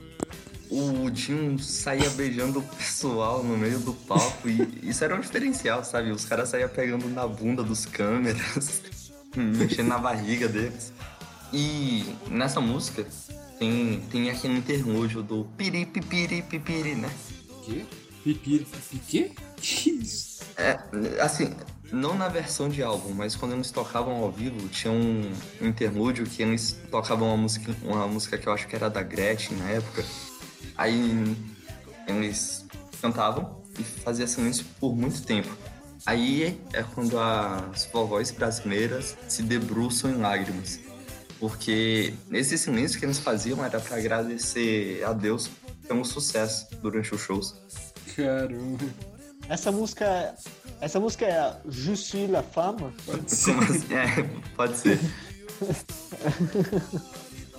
Tô pesquisando aqui. Ó, como essa música é muito longa, a gente não pode se dar o luxo de, de parar a letra todinha, até porque tá tocando no fundo. Trecho favorito. Eu acho que toda parte depois do solo é muito excelente. Uhum. É tipo um Story to Heaven, né? Vem o rock pesadão depois. É igualzinho, realmente. Você entendeu? Entendeu o que eu Sim, quis sim. dizer? Acho que a melhor parte é que você pode ser gótico, ser punk ou skinhead. É, concordo. E ne- nessa parte parece que ele zoou o produtor, que ele tava. que ele tinha raspado o cabelo, aí na hora ele foi zoar o cara de skinhead. Pra mim, a melhor parte é abra sua mente, gay também é gente, baiano, faroxins e come vatapá. É muito legal essas paradas assim, né? Quando ele não sabe o que escrever, aí ele escreve um negócio aleatório. E, e essa é a graça. Não tem que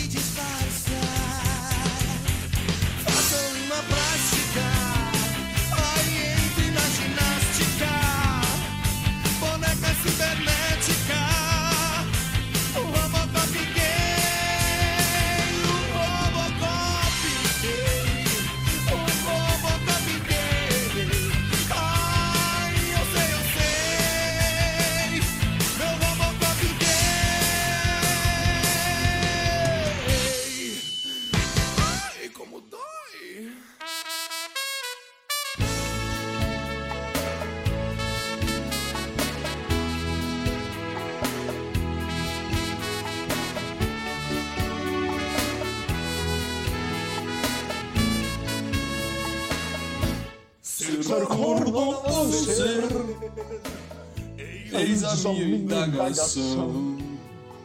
Boys Don't Cry. Finalmente a paródia do sertanejo. Cara, eu acho que essa é, é a minha favorita do álbum. A começar o nome, né? Boys Don't Cry, referência ao The Cure. É boas. Eu não tinha percebido. É um negócio deles zoarem tanto música sertaneja quanto brega, né? Muito bom. A parte mais poética, na minha, opção, na minha opinião, é nós fomos feitos um pro outro. Ela é uma vaca, eu sou um touro. É, cara. A minha favorita é E na cama quando inflama, por outro nome me chama. Mas tem fácil explicação. O meu nome é Dejair, facinho de confundir com o João do Caminhão. É a minha favorita também, cara. É. Cara, é, é genial, velho. É mesmo. Outra frase que também é muito boa. Do jeito que eu sempre quis, minha coisinha gostosa. Dar aos pobres é bondosa. Eu sou corno, mas sou feliz. Dá pros pobres. E eles puxam pro rockzão, hein? Sim, sim. Tem duas referências de duas bandas que eu amo. Vocês identificaram as duas? Eu não, não sei de quem é a referência. Também não. De quem que é? Uma que eu acho que é a mais óbvia, que é Tom Sawyer, do Rush. É verdade, Ah. né? Não pode crer. São os sintetizadores, é? Isso. E o... A harmonia é quase a mesma. Eles fazem uma... Um acorde um pouquinho diferente, mas é a mesma coisa, basicamente. E tem aquele mesmo efeito, né? Sim, sim. E a outra é de música que eu duvido que vocês conheçam. A princípio até duvidei que fosse é, uma referência, mas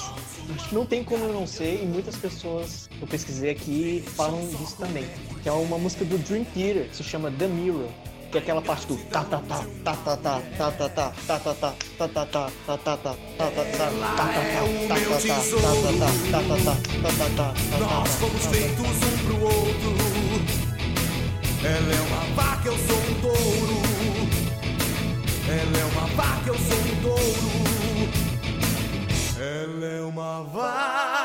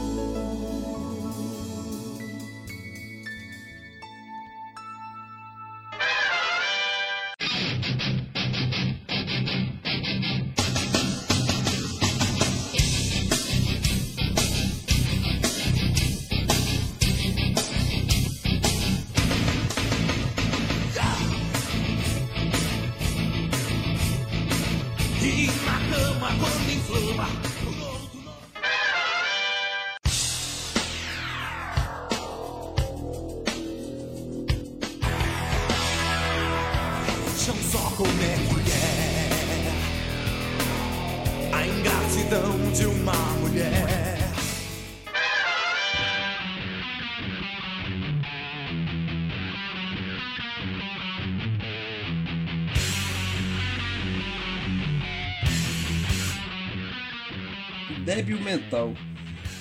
Assim, apesar de eles sempre puxarem o rock, uma guitarra pesada, essa aí é a paródia do heavy metal. É. Eu acho que é mais ainda, acho que é uma paródia do Slipknot. Slipknot? É, porque é a, aquele, os versos tudo O trevoso. Slipknot nem existia direito, né? Cara, era, se for pra fazer assim de uma banda específica, era a paródia do Sepultura. É, o jeito de cantar é muito parecido com o do Marcos Cavaleiro. Outro cantor que lembra é o Fioncelmo do Pantera. Não sei se foi intencional, mas lembra muito o estilo.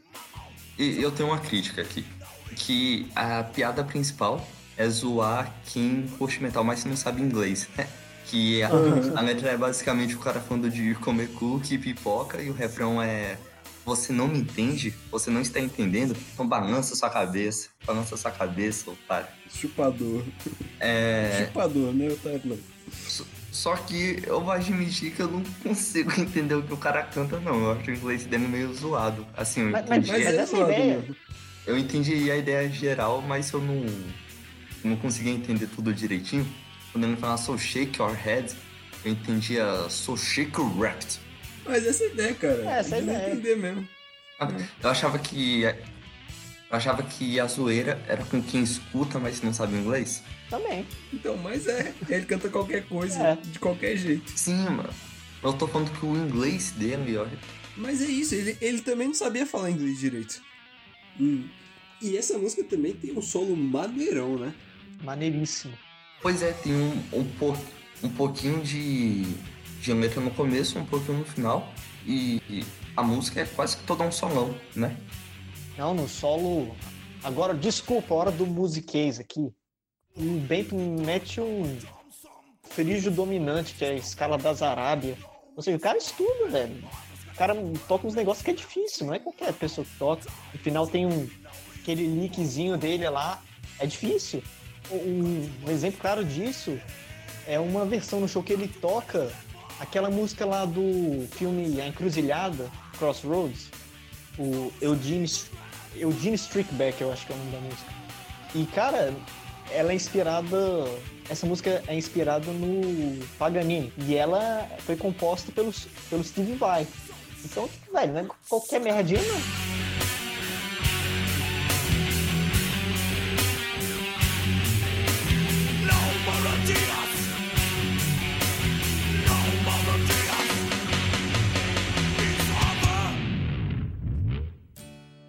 Sábado de Sol, que é um cover de uma música do Baba Cósmica. A versão do Baba Cósmica é mais punk rock. né? Essa aí, o Sabão Cracrá, o Júnior cantava sozinho durante os shows. E é uma, é uma paródia com o pessoal de São Paulo, né? O pessoal lá de Guarulhos. É? Por quê? Porque eles repetem a, a letra duas vezes. Na primeira é todo mundo cantando junto. E na segunda a voz do Dinho se destaca e não fica zoando o sotaque do pessoal lá. Sábado de sol, sabe? É, sotaque carioca. Não, não, é sotaque paulista, cara. Pra mim é, é sotaque carioca. Não, tem mais puxado. Ó, tem o mais que vergonha pra levar a galera. E ele não puxa o R. Ele fala vergonha, ele não fala vergonha. Não, eu não tô falando de paulista assim, interiorano. Tô falando do pessoal lá de Santos, Guarulhos. Que é esse começo do sábado de sol, sabe? Você que mora lá, então. Sei lá. Escuta, vem aqui, como é que você chama? Alexandre, Você é carioca? sou da Gema. Entendi. Como é que vocês fazem pra ficar sempre numa boa? É só você ter muita alegria e ser como você. Ah, é? Me dá uma dica, então, pra eu conversar com seus compatriotas carioca. Como que eu devo ser, assim, pra conversar com eles? Eu sou lá de São Paulo, não entendo bem isso. Como é que é? Pô, cara, tudo chocante aí, tudo maneiro. Pô, aí, vou chegando. Tchau. Tudo chocante, tudo maneiro? É. Vamos lá. Tá bom, eu vou tentar aí, Alexandre. Tá bom, obrigado, hein? Pô, diz, o carioca diz que o paulista tem um sotaque só. Tem o paulista italiano, que fala assim, que é da moga, que tem um sotaque mais puxado de catanduva. Tem o paulista, que é o paulista interior, que fala porta, corte, morte, sorte, forte. Né?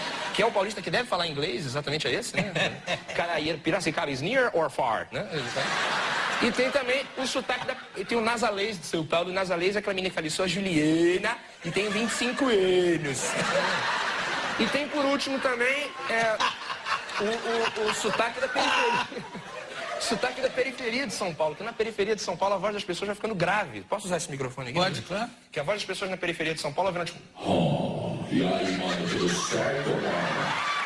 Inclusive, mano, quando eu falo assim com essa voz, dá mó vontade de rimar, certo? Pô, mas tem um S puxado. Eu acho que é carioca, velho. Tem o aluguei um caminhão.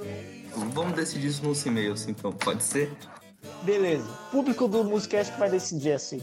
É carioca ou é paulista? Vocês não sabem o que é um sotaque carioca, gente. Minha mãe é carioca, rapaz. Você me respeita. O louco. A música também é, é curtinha, né? Essa e Sabão Cracrá, que, que é, não é o Dinho que canta, são bem curtinhas. Aham, é, essa é a outra vírgula tem. Outro respiro.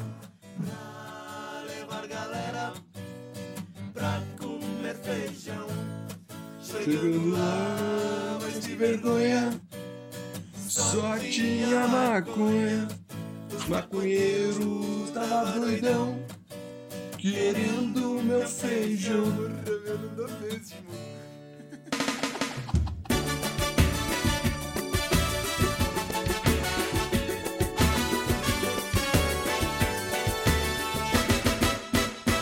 Terminando o lado B com Lá Vem o Alemão, que é uma paródia de pagode.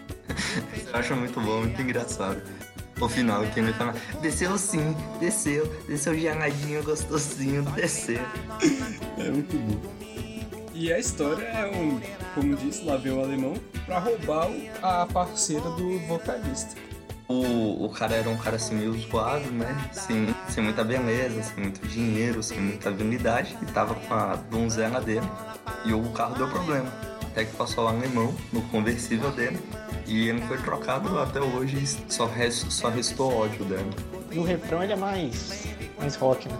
Uhum. Então vamos lá, parte favorita de cada um. Acho que o refrão é meu favorito. Ah, o meu é. O amor é uma faca de dois legumes. A luz anal de um vagalume. Verdade, né? Uma faca de dois legumes. Ah, acho que a melhor é o, a- o final. Subiu sim, subiu geladinho gostosinho. Eu não sei se vocês têm esse sentimento também. É uma música que pra mim é bem música de acabar algo.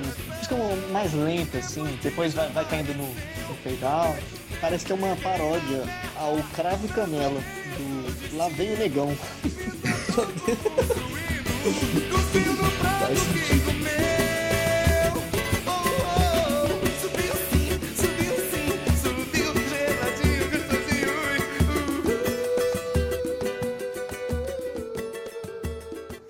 Atenção, Krezebeck!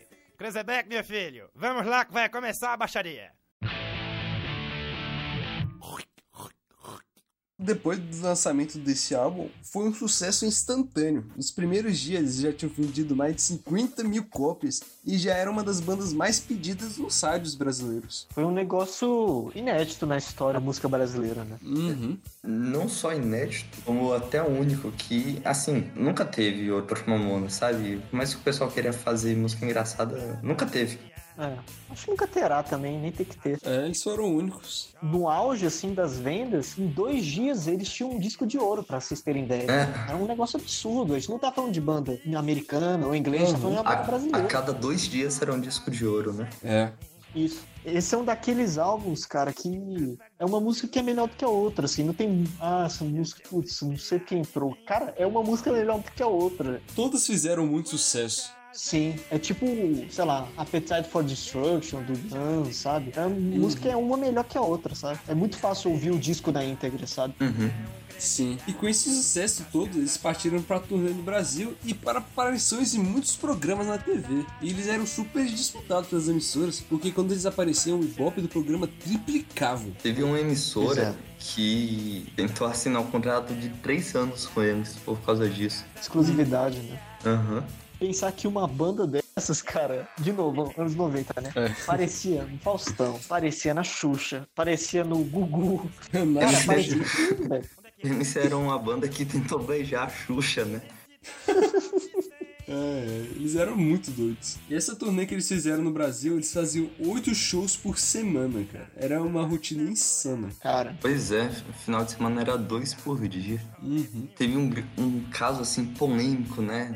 Quando eles ficavam aparecendo em TV, que quando a banda começou a fazer sucesso, o Dinho botou a regra: proibido namorada. Aí ele foi o primeiro a quebrar a regra. Se apaixonou pela moça e levava ela pra todo canto. E, e, tipo assim, ela era amiga do pessoal da banda, mas ao mesmo tempo em- empatava o pessoal, porque eles estavam começando a fazer sucesso e, nas palavras do produtor, queriam encher a van de ninguém e não podia, porque tava a namorada do Dinho lá, sabe?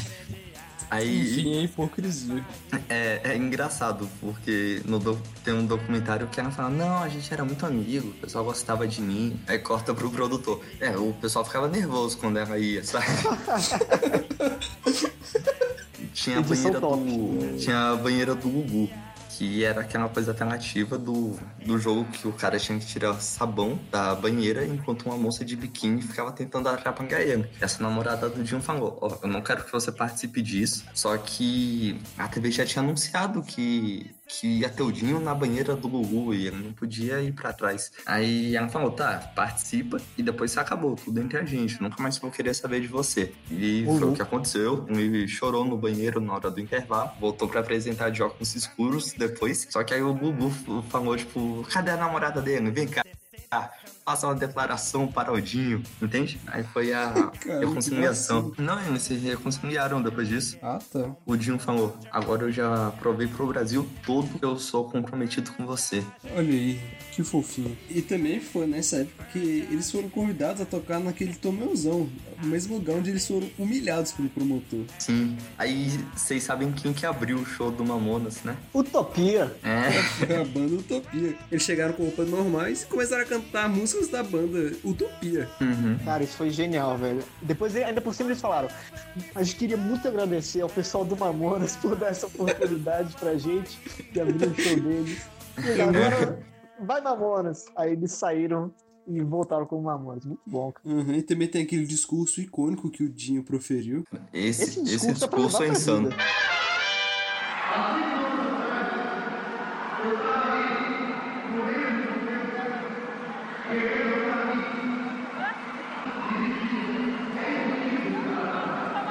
É impossível você chegar até aqui.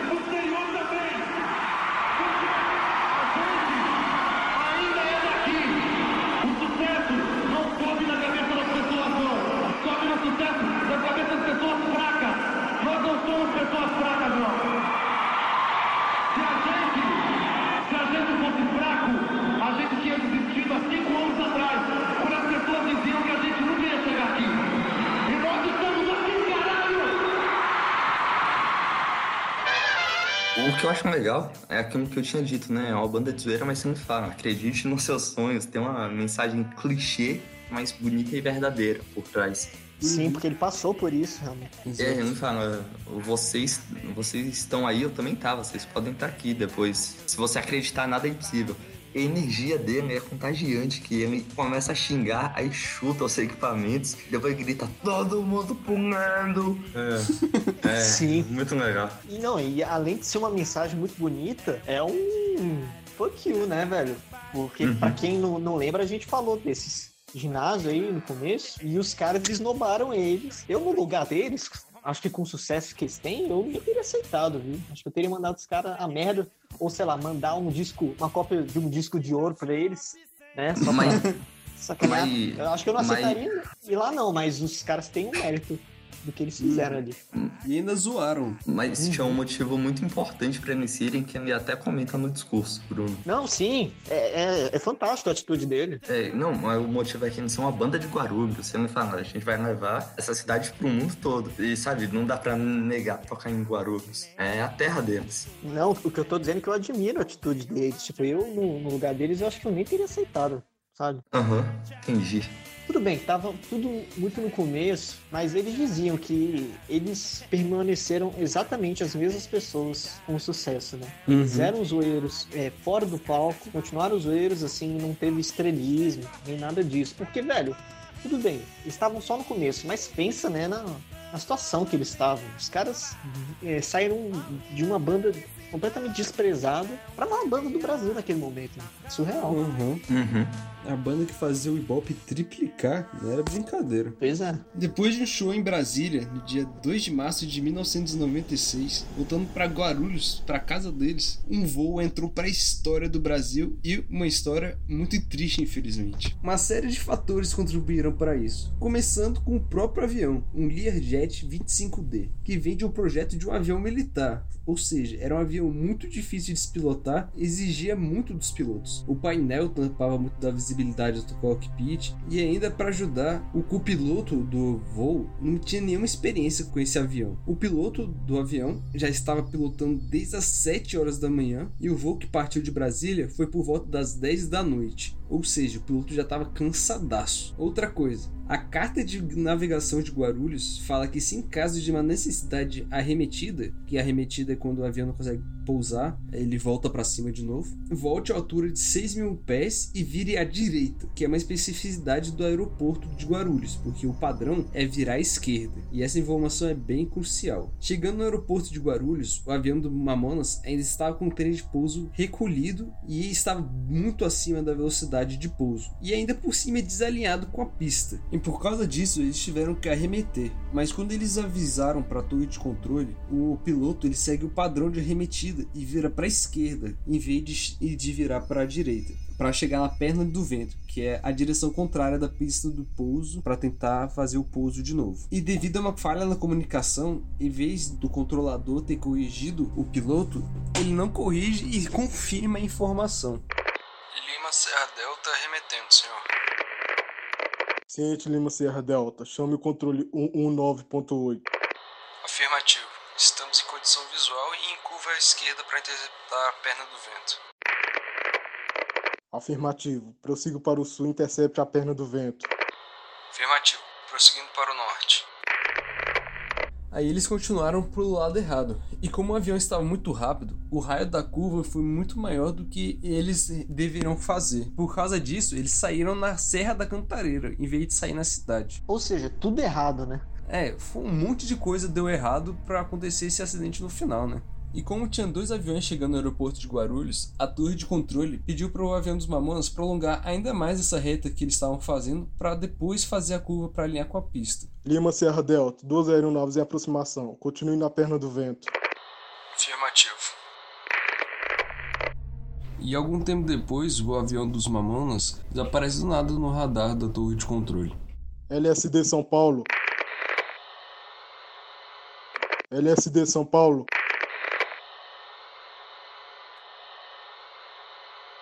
Varig 854. Prossiga. Faça um chamado para o LSD, por favor. LSD aqui é o Varig 854. Negativo, São Paulo. 854 passou por uma fumaça preta em grande quantidade. 854 passou por uma fumaça preta, confere. Afirmativo. E alongando o trajeto e estando a uma baixa altitude, o avião se choca com a serra e ninguém a bordo sobreviveu. Ironicamente, nos outros voos deles, eles ficavam zoando, falando que chegou teco-teco, que o avião vai cair, e nunca aconteceu nada. Então, e eu pessoalmente fiquei mais envolvido com a história sabendo que o último show deles foi aqui em Brasília. E era um show que eles não estavam muito afim de fazer. Tava um, batendo um pouco errado com a agenda, eles tinham que vir só pra esse show. Depois dele, eles iam pra Portugal, então tava todo mundo meio que de saco cheio em relação a isso. Uhum. O astral tava lá embaixo. E a carreira internacional deles ia começar, né? Sim. Ele fala no, no final do show aqui. É, pessoal, sei lá o que, muito obrigado. A gente vai pra Portugal, só não sabe se volta. É, muito triste, né, cara? E daí, eu queria indicar o, um dos documentários que eu vi, que é Por Toda a Minha Vida o nome. Hum, nessa parte, eles entrevistam os parentes de cada membro e eles dão seus depoimentos e é assim de tocar o coração, é muito triste. Mostra o Bento mostrando para o apartamento que ele tinha acabado de comprar para a mãe. É, e ele não pôde morar no apartamento depois. Mostra o Sérgio e o Samuel na casa deles. E a irmã deles preparou o pudim favorito do Samuel. Ele falou: Não, eu vou comer depois do show quando eu voltar. Aí ficou o sentimento de: Poxa vida, ele não comeu. Ele... Por que, que ele não comeu naquele dia? Morreu. Não vai poder. Uhum. É, o que mais se mexe com a imaginação da gente provavelmente foi o que aconteceu com o Ju. Parece até que é mentira, né? Que é tipo um sensacionalismo, que é um. a galera tentando vender manchete, mas, velho, tem um vídeo do tecladista, o Júlio, né? Ele tá respondendo uma entrevista, e aí o cara que tá entrevistando, ele vai lá e fala: Bom voo pra vocês, boa viagem e tudo mais. Aí o Júlio vai lá e fala: Putz, não sei, cara. Essa noite eu sonhei com um negócio estranho pra caramba. Sonhei que o avião ia cair. Cara, é um. tipo assim, claro, é, eles zoavam tanto que a gente nunca sabe, né? Se fala sério, se tá o falando. vídeo pode até ser uma zoeira, né? Mas Uhum. é, pode até ser zoeira, mas cara, olha a coisa que o bicho fala um dia antes. Um dia antes, não, no dia que É. isso acontece, cara. É absurdo. Mas- Quase profético. Pois é. O, o cara que tava filmando era o cabeleireiro dele. E, e o pai dele comenta que quando ele fica coçando a cabeça, que nem naquele vídeo, é que ele tá preocupado de verdade mesmo. É, é muito Pois triste, é, cara. tipo- O pai dele comentando, chorando. É muito. Você vê a preocupação na cara dele, né? E no dia seguinte ele tava totalmente baixo astral, não tava querendo falar com ninguém. É surreal, velho. E isso aconteceu, né? Muito É, triste. ao todo, até onde eu sei, nove pessoas morreram, né? A banda Uhum. e, e a equipe, né? E, velho, não tem nem o que falar, né? É. É algo que mexe assim com a imaginação das pessoas, porque é muito fácil atribuir até motivações místicas para o que aconteceu. É, E o fato da carreira deles ter sido tão rápida, tudo isso aconteceu em aproximadamente cinco meses. Todo esse sucesso e a morte, e o contraste entre o fato deles serem uma banda de humor e ter acabado numa grande tragédia. Minha mãe disse que chorou muito quando eles morreram. Aí, eu conversando com minha mãe, eu percebo que ela não é nem um pouco fã dos Mamonas. Na verdade, muita gente chorou porque foi uma tragédia nacional. Foi tipo a morte do Ayrton Senna, cara. Como comoveu o país inteiro. A pessoa não precisava gostar de corrida ou gostar dos Mamonas. O pessoal que estava finalmente realizando um grande sonho morreu em tão pouco tempo. Uma morte super trágica. É. O Dinho mesmo, ele ia fazer aniversário três dias depois, cara. E eles eram muito jovens, né? Nossa, o mais velho tinha 26. E sempre fica aquela pergunta, né? Que seriam os Mamonas dali em diante, né? Sim. É. Como é que seria um segundo, um terceiro álbum do Mamonas? A que ponto eles chegariam, né? Uhum. Imagina o impacto que eles fariam depois de ir para Portugal, como isso chegaria no mundo todo. É, se iam, Uhum. se iam ignorar eles ou se eles iam fazer muito sucesso a ponto de valorizarem eles até mais lá. Eu não acho que é provável, mas vai que, né? É. Eu considero até a possibilidade de fazer sucesso em um- uma ocasião onde se fala inglês. É, sim. Dois dias depois do acidente, teve o enterro do Mamonas. Foi acompanhado por mais de 65 mil pessoas, além de ter tido cobertura pela TV. Teve escolas que até cancelaram as aulas por causa de luto no dia. Caramba. Caramba. Uhum, foi uma comoção nacional. Atenção, Krezebeck! Krezebeck, meu filho, vamos lá que vai começar a baixaria. Vamos falar do legado da, dos Mamonas. Cara, é. Obviamente o, que as pessoas se lembram é da, do humor, do, da personalidade deles, né? Do quanto que eles tocaram é, né, os brasileiros, seja que só pela zoeira, mas além de tudo isso, né? Deles serem excelentes em fazer as pessoas rirem, né? A gente rachou de rir aqui no episódio, Uhum. sem nem ouvir as músicas. É, só lendo É. as letras. Aham. Eles, além de serem músicos muito competentes, eles também têm uma história de vida muito foda, né? É a questão da perseverança, de perseguir o seu sonho. Eu sei que todo mundo aqui já tá cansado de ouvir esse, esse papo e tudo mais. Quando o cara fala isso naquele discurso do Tomeuzão, você sente que é mais do que repetir um discurso clichê. O cara tá falando com toda a coração. sinceridade. Dá pra falar. Uhum. Pois é, cara. É, é uma, é uma mensagem muito importante, velho. E por mais clichê que seja. E também, cara, reconhecer que, pelo menos na minha visão, eles são sim gênios. Sabe? Porque eles fizeram é, um negócio que no Brasil nunca tinha sido visto antes. Eu diria que até no mundo, viu? Uhum. Eles pararam o, o país e fizeram músicas fantásticas, assim, não tem mais o que. E o mais Pois é. incrível de tudo é que foi em uma semana a maioria das músicas. Pois é, velho. Eu acho ainda mais tocante, depois da tristeza, pensar no lado positivo de como eles eram moleques e aproveitaram a vida e de como isso pode ser um exemplo pra todo mundo. E apesar da, da dificuldade, da tristeza, você sorrir, querer fazer piada e querer fazer a coisa bem feita. Até hoje eles fazem um monte de gente rir por causa das músicas deles. Pois é, cara. Uhum. Assim, do ponto de vista, né, do, da obra, eu acho que é uma coisa pra gente ficar muito feliz, né? Claro, pra quem era próximo, pros amigos, familiares, é, é foda de escutar isso, né? Uhum. Mas, velho, apesar da tragédia, de tudo ter sido tão efêmero, cara, os caras e a família, eles têm mais do que se orgulhar do trabalho que eles fizeram. Porque os caras obtiveram um sucesso. Eu não, eu não tô falando só de fama, tô falando de sucesso, que são duas coisas diferentes, ao meu ver. Sucesso profissional em meses, cara. É, claro, tem toda a trajetória de antes, mas eu digo do Mamonas em si, sabe? Uhum. É absurdo. E que dura até hoje. E Pois você é. que deve ser muito difícil pro, pra família ouvir isso, mas certamente, pelo menos a maioria, não se arrepende dos filhos e irmãos terem seguido esse lado.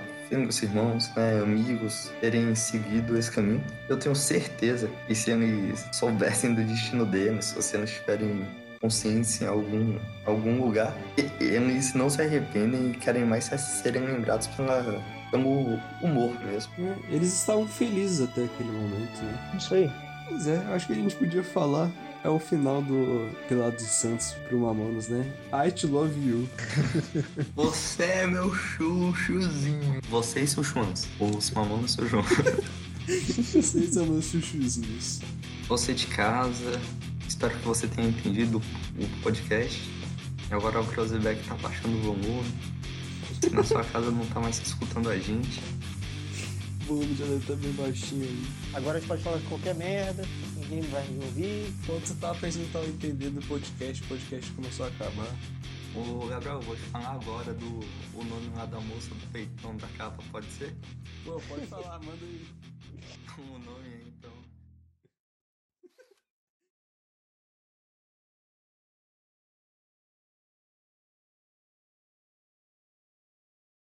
E esses peitões, né, são inspirados numa modelo que fazia sucesso na época. Ah, é quem?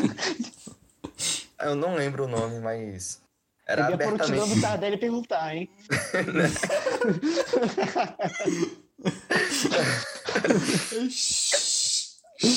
Ninguém precisa saber. Ninguém precisa. Eu- eu- foi mal por te decepcionar, cara, eu não lembro do nome.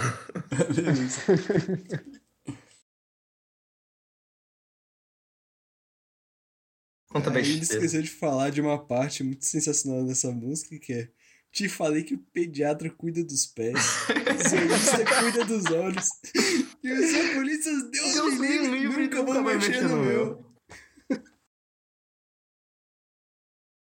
Mas eu, eu, eu expliquei de um jeito muito nada a ver. Eles fazem isso tocando e pulando, meio que você fica com vontade de fazer headbanger, sabe?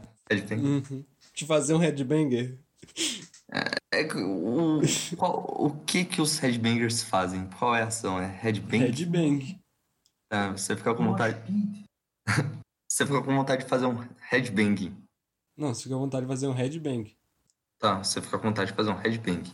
É. Se você fazer um headbanger é outra coisa. Você precisa ter uma, De uma mulher. metaleira. É, chamar metali... Metali... Cara, eu não sei falar mais. Porra! A, a gente, pre- a- a gente precisa de uma metaleira com muita disposição e mau gosto. Sim. Tem um vídeo, gente, que eu achei sensacional, que se vocês quiserem pesquisar agora, Dinho é dando grau na moto no secap. Coisa Cara- mais aleatória. Eu achava que isso era impossível. Você tá empinando a moto, eu achava que quando você chega no no- nos, 90, nos 90 graus, você vai cair, né? É o, o Uhum. senso comum. Ele empinava até arrastar a bunda da moto no chão.